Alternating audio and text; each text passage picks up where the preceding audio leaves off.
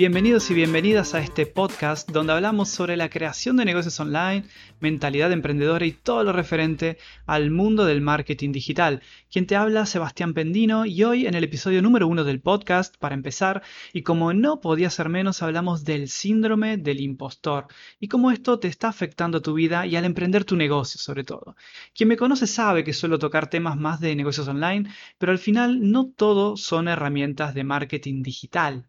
Hay muchas limitaciones que nos impiden dar ese primer paso por no animarte y por seguir postergando una serie de acciones y decisiones que te impiden avanzar.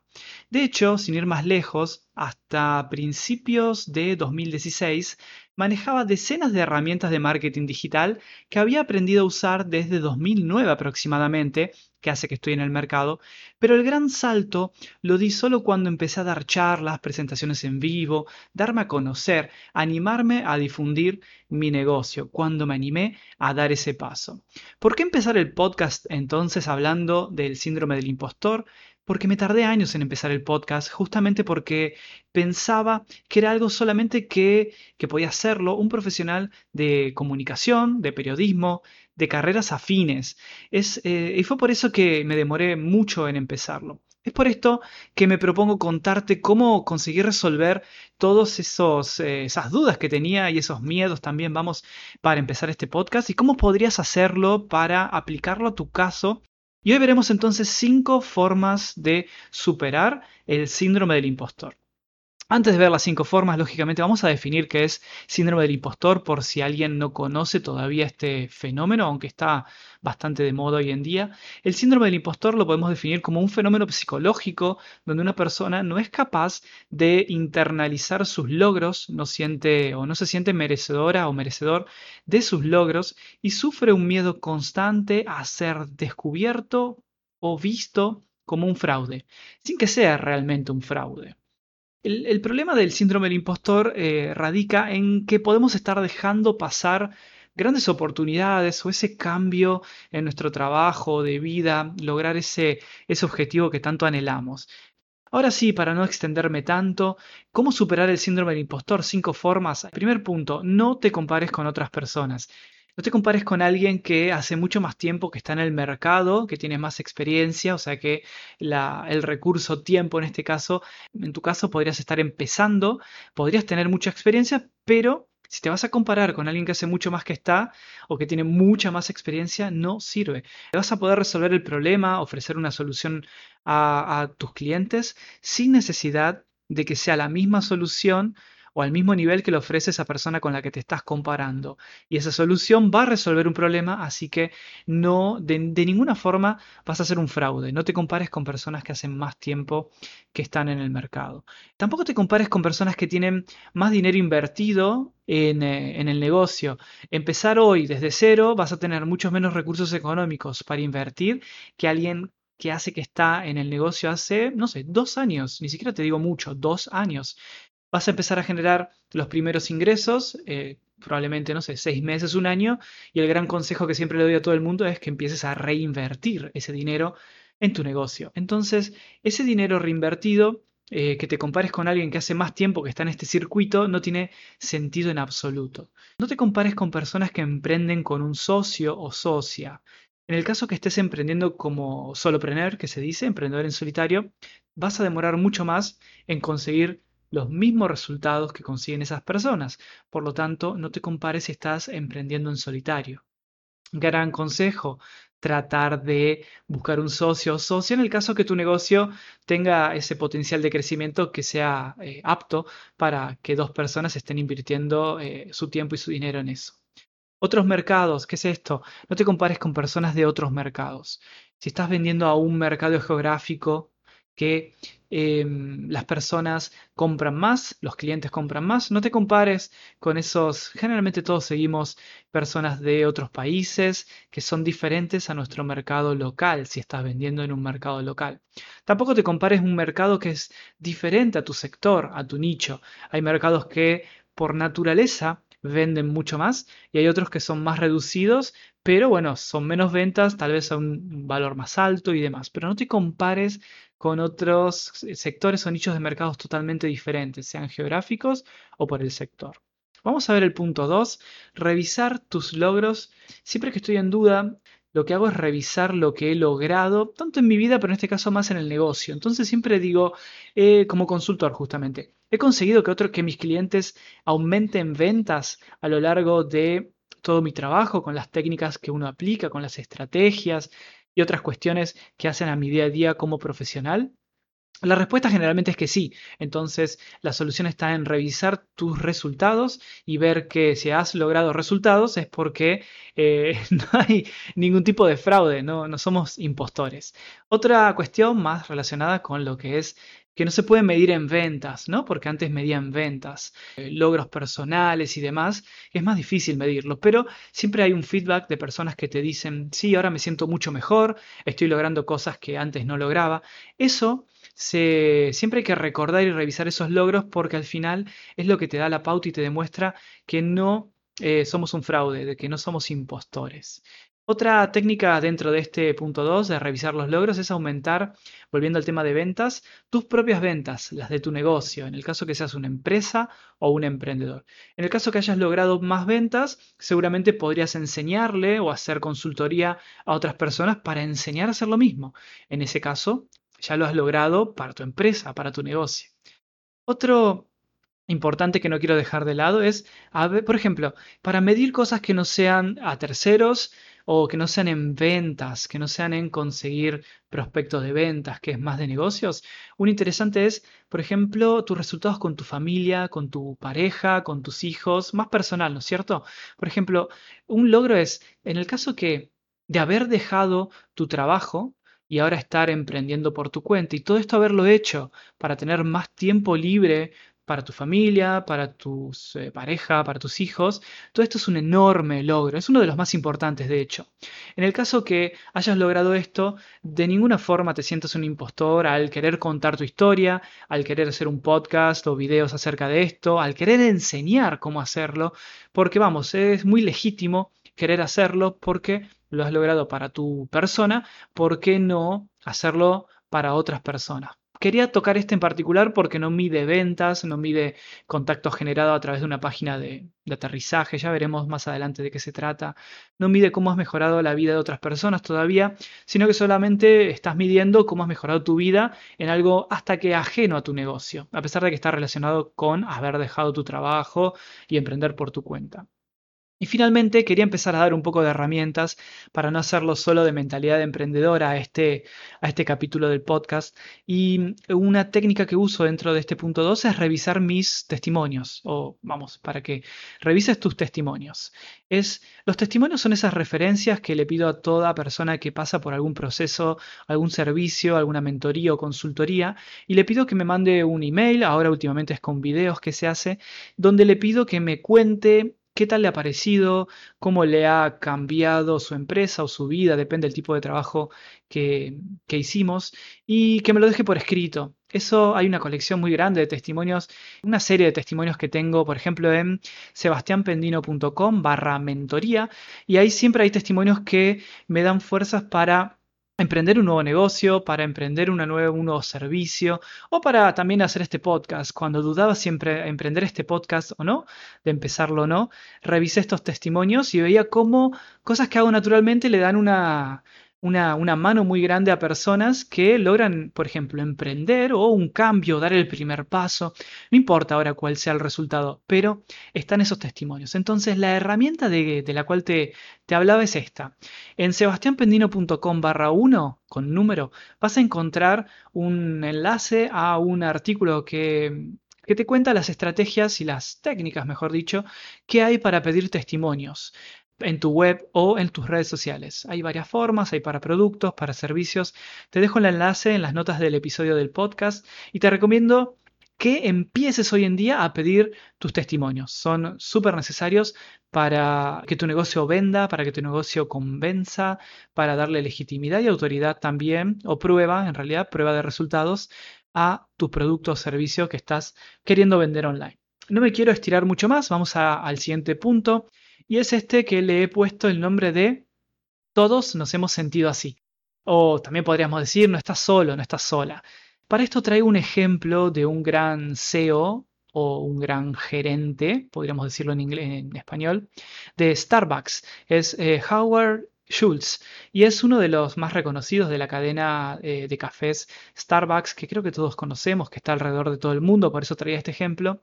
Y dice que cualquier gerente de alto rango, de alto nivel como él, que maneja una gran, enorme empresa donde cualquier pequeño error puede costar miles de dólares o millones de dólares, vamos, mucho más que eso, todo nuevo gerente que empieza en ese puesto se siente un impostor.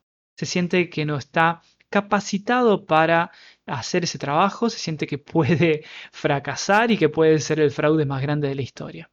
Entonces, si Howard Schultz, este gran gerente, se siente un impostor cuando empezó su trabajo, si otros gerentes, cuenta él, también han pasado por esta situación, ¿cómo no nos sentiríamos nosotros impostores a, no sé, hacer este primer podcast, al publicar el primer video, a lanzar un producto, un servicio al mercado donde queremos enseñar algo?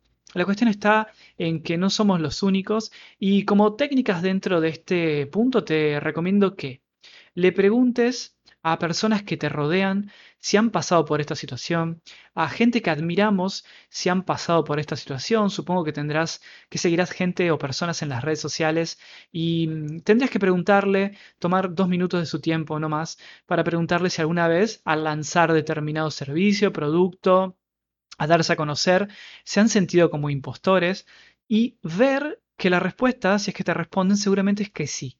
Te va a asombrar ver esto y te va a dar una mano para sentirte que eh, no estás solo o sola y que deberías dar este primer paso. Preguntarle a tus mentores también, no solo los mentores profesionales, sino los mentores de vida.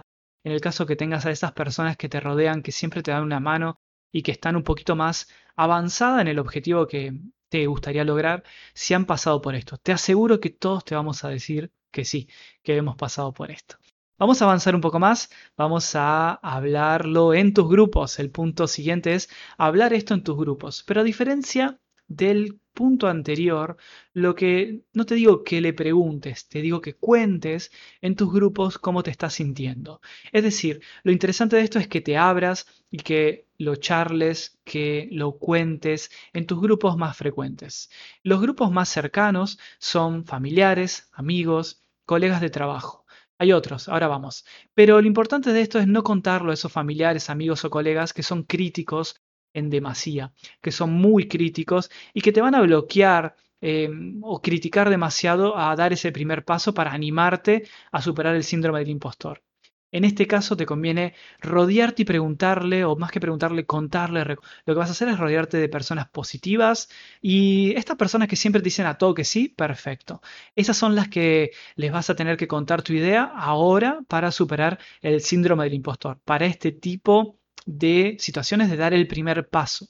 Otros dos puntos son comentarlo en tu comunidad. Todos tenemos hoy en día una comunidad en Facebook o una comunidad en un grupo online. También pueden ser las comunidades de pago que están para eso, que tienen un foro de soporte, que tienen personas más afines a lo que estás intentando hacer.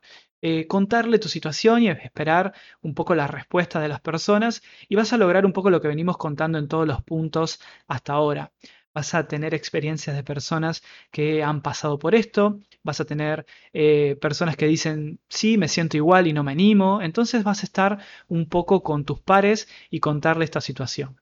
Con respecto a los pares, hay una técnica que se llama grupos de mastermind que te invito a que leas otro artículo que he escrito hace un tiempo. Lo vas a encontrar en sebastianpendino.com barra 1 con número, donde cuento toda la técnica del grupo de mastermind y fue algo que a mí me sirvió muchísimo. No recuerdo bien si fue en 2016, justamente cuando empecé las primeras dos masterminds, con personas que hoy en día son amigos y colegas y me sirvió mucho para crecer en cuestión de mentalidad sobre todo.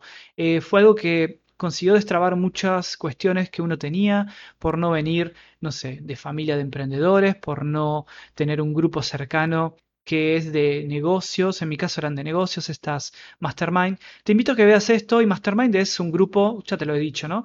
De pares que están a tu mismo nivel, eso es lo importante, que se reúnen periódicamente siguiendo un cronograma y una técnica que te cuento en el, en el link, en el artículo, donde eh, se sigue una secuencia para cada uno hablar y a su vez, semana a semana, estos eh, integrantes de la Mastermind o del Mastermind Group se van dando seguimiento. No voy a extender mucho más porque hay todo un artículo y seguramente hablaré de esto más adelante en otro podcast, en otro episodio. Y vamos a ver el siguiente punto, este es el último punto, es el más importante para mí, y es crear contenidos. Para mí la base de los negocios online es la creación de contenidos, del inbound marketing, del marketing de contenidos, que, bueno, sobre esto hablaré mucho porque al final todo lo que pienso gira sobre marketing de contenidos y también es por lo que me ha funcionado. Entonces, eh, siempre que, recomiendo a alguien empezar una estrategia, sí que hay publicidad online, sí que hay toda la publicidad tradicional y demás marketing, pero vamos, la creación de contenido es algo que a largo plazo, a mediano plazo en realidad, te trae los mejores resultados, por lo menos a mí, a mis clientes y a los alumnos. Entonces, ¿por qué crear contenido en realidad? Porque crear un contenido, como podría ser un artículo, una presentación, un episodio del podcast, un video para YouTube, al verlo terminado, y esa es la clave, te da la sensación de que ese contenido tiene una lógica, de que va a ser útil para enseñarle a las personas cosas, en el caso de ser contenido de educación. Hay varios tipos de contenido, también eh, he escrito sobre eso, hablaré sobre eso próximamente en el podcast. Tipos de contenido de educación, de entretenimiento, motivacional, aspiracional, ya tenemos que hacer algo aparte para contarte de esto. Te decía, cuando veo que ese contenido, yo hablo mucho del contenido de educación, que es el que más hago, de instruir, tiene una lógica y enseña a personas, enseña por eso, veremos que eh, es útil, es útil, es relevante. Cuando, cuando, ese contenido lo vean otras personas y nos den su feedback, sus comentarios de que se le ha gustado, le ha servido para aprender algo, o ha sido entretenido en el caso de los otros tipos de contenido, o le ha motivado a emprender algo, vas a saber que, claro, que, que es útil, entonces no te vas a sentir un fraude, no te vas a sentir un impostor. Esta técnica de creación de contenidos sí que te va a servir para tu negocio, pero también te va a servir para Em, salir del síndrome del impostor y lograr superar todos estos miedos que al final nos bloquean para dar ese primer paso y emprender sea lo que sea que estás queriendo emprender. Al final emprender no es solo negocio, es emprender un camino, vamos. Eh, con respecto, ¿por qué le doy tanta importancia? Bueno, lo cuento en el libro Crea, Atrae y Monetiza, que es un libro que hasta la fecha está gratuito para descargar en el link sebastianpendino.com barra libro. Ahí vas a tener para descargar el libro, simplemente dejando tu nombre y tu correo electrónico se te envía automáticamente. Por ahora está...